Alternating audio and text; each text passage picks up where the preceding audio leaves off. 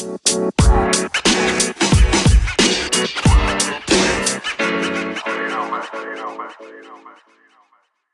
las 9 tenemos bloque eh, y a las, eh, a las 11, 10 y media, discúlpame, 10 y media tenemos, tenemos sesión. Bien, perfecto. Eh, bueno, vamos a hablar respecto de un proyecto que este, lo has, eh, eh, digamos, incorporado a la agenda legislativa de La Pampa, que tiene que ver con la autorización para que circulen los bitrenes. Y está como trayendo mucha polémica, porque desde hace ya bastante tiempo se intentaba, digamos, con esta iniciativa, incluso en la gestión anterior había también una propuesta en ese sentido que se desestimó.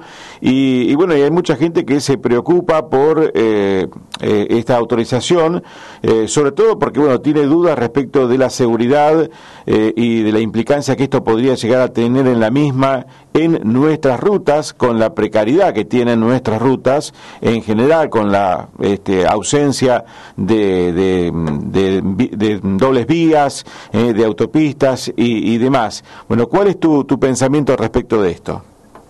Bueno, la verdad que la introducción que hiciste es perfecta. Eh, pero el proyecto no es de bitrenes. El proyecto es una adhesión a dos artículos, el 21 y 22 de la ley nacional, eh, la 27, 4, 45, me parece que es de simplificación y desburocratización para el desarrollo de la infraestructura. Y esa ley modifica la ley de tránsito, la 24449, y nosotros eh, lo que hacemos es la aplicación de siete artículos. Estos siete artículos, la, la parte más importante que tienen, que no es la de los bitrenes, sino que es la escalabilidad que tienen, la nueva escalabilidad que tienen en el, transporte, para que la gente sepa de qué estoy hablando, es las dimensiones y las cargas que pueden, con modificaciones, ¿no es cierto? A ver, para ser claro, eh, en la zona norte, sobre todo, porque nosotros yo he tenido pedido de muchas cámaras, de muchos transportistas grandes, eh, eh, quiero aclarar esto primero. Es un proyecto que la diputada Alicia Mayoral ya lo venía trabajando y cuando yo se lo comenté, así que la verdad que eh, compartimos mucha información que teníamos de ambos y después en forma conjunta con el, con el bloque lo, lo terminamos.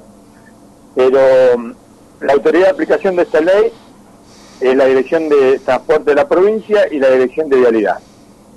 El decreto, este 3218 que te hablaba yo, establece, establece las rutas nacionales por las cuales se puede conducir eh, eh, y cuáles no. Entonces, a ver, para que tengan idea, los bitrenes de menos de 22, 40 metros, te voy a hablar de los bitrenes porque es lo que, por lo que vos me decís que y veo por las redes, que es lo que a la gente más le preocupa. ¿No es cierto? Sí, sí, de 22,40 metros tienen libre circulación hasta 60 toneladas de máxima ¿eh? de peso bruto total eh, en todas las rutas nacionales.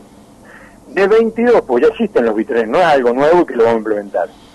De, de 22.40 a 25.50 circulan solamente en rutas habilitadas por la Dirección eh, de Vialidad Nacional.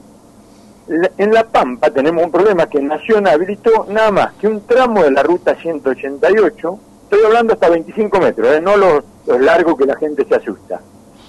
La Pampa habilitó solamente la ruta, ciento, eh, Nación habilitó para La Pampa la ruta 188 de Buenos Aires hasta Realicó, ahí se corta, no sabemos cuál fue el criterio que adoptaron. La 143 que nace en Mendoza, pasa por Santa Isabel, eh, Limay, Chacharmén, General Hacha, y la 151 que nace en Cipolletti, en el norte de Neuquén, y llega hasta Santa Isabel y ahí se une con la 143.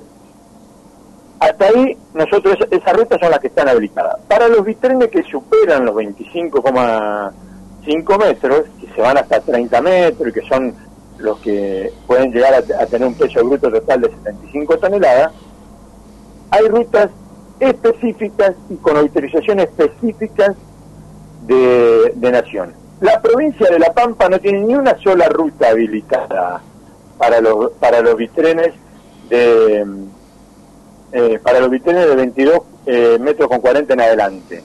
Yo tuve una reunión con, bueno, hablé con el, ministro de la Pública, con eh, Garay, me dice hablarlo con Rodrigo Cadena, estuvimos reunidos con Rodrigo, eh, ellos van a tener que, que ver cuáles son los tramos de ruta que se, que se pueden habilitar para que de la ruta provincial pueda acceder a la ruta nacional que ya está habilitada. No sé si me explico. Sí.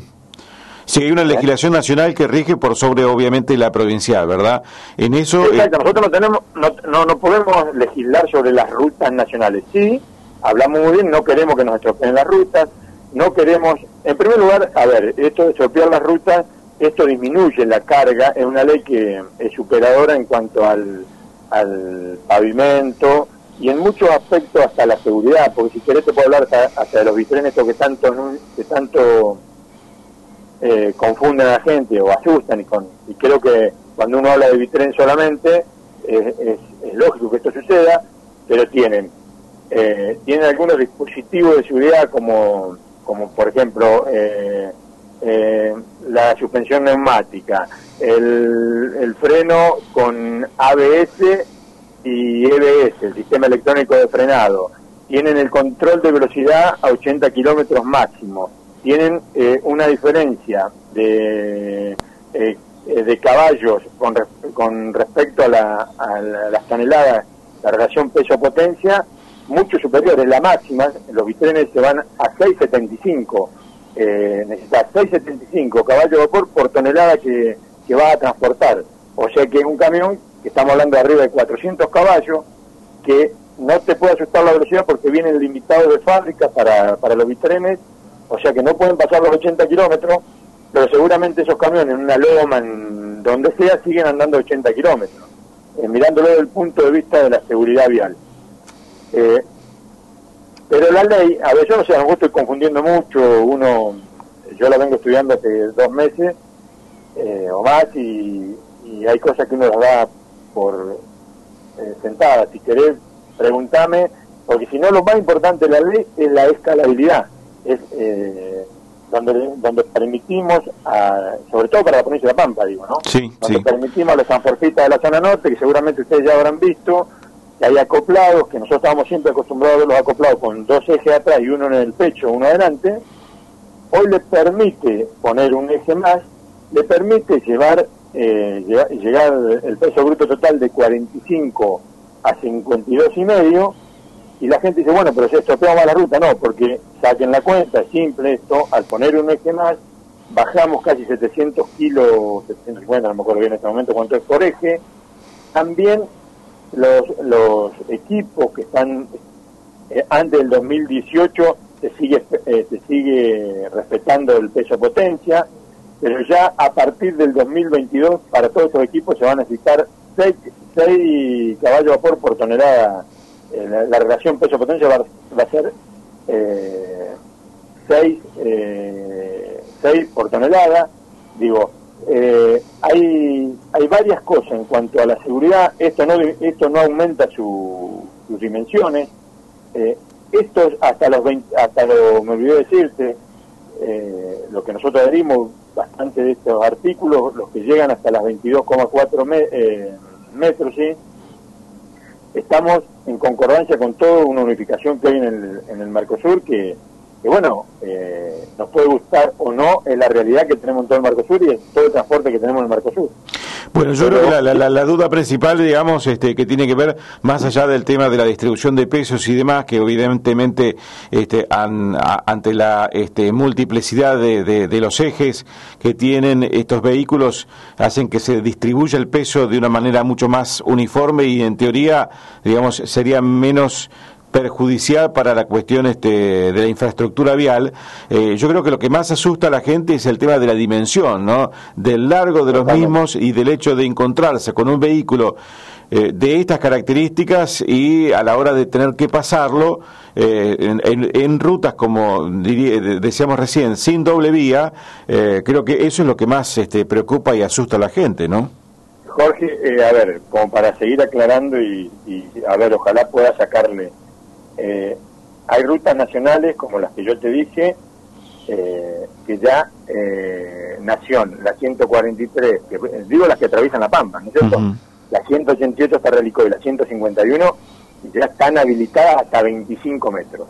Todo lo que exceda los grandes vitren que la gente se imagina, necesitan corredores especiales con una autorización especial de Nación.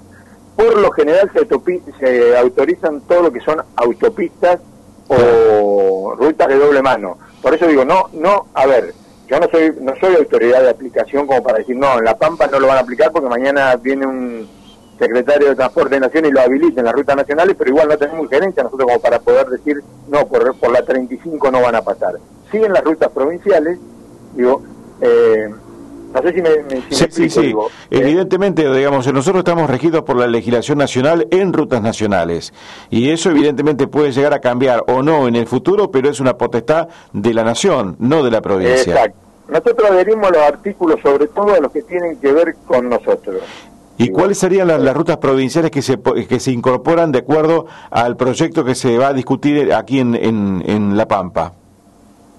No, yo creo que eh, lo que esto, a ver, no tendría que decirlo, pero bueno, eh, entiendo que tengo que estar, eh, por lo que hemos hablado con Rodrigo y con gente de Rodrigo Cadena, digo, van a ser ellos el estudio porque hay otros factores que tienen que ver para, para poder autorizar rutas, que uno está aprendiendo en esto, y que son las obras de arte, que son los puentes, son las alcantarillas, eh, la infraestructura, me decía Rodrigo, de todo el país, no solamente de La Pampa, eh, está hecha hace muchos años para un peso bruto total de 45 toneladas. Y uno dice, no, pero ahora son más ese. No, pero eso es para el daño y para el impacto en el pavimento.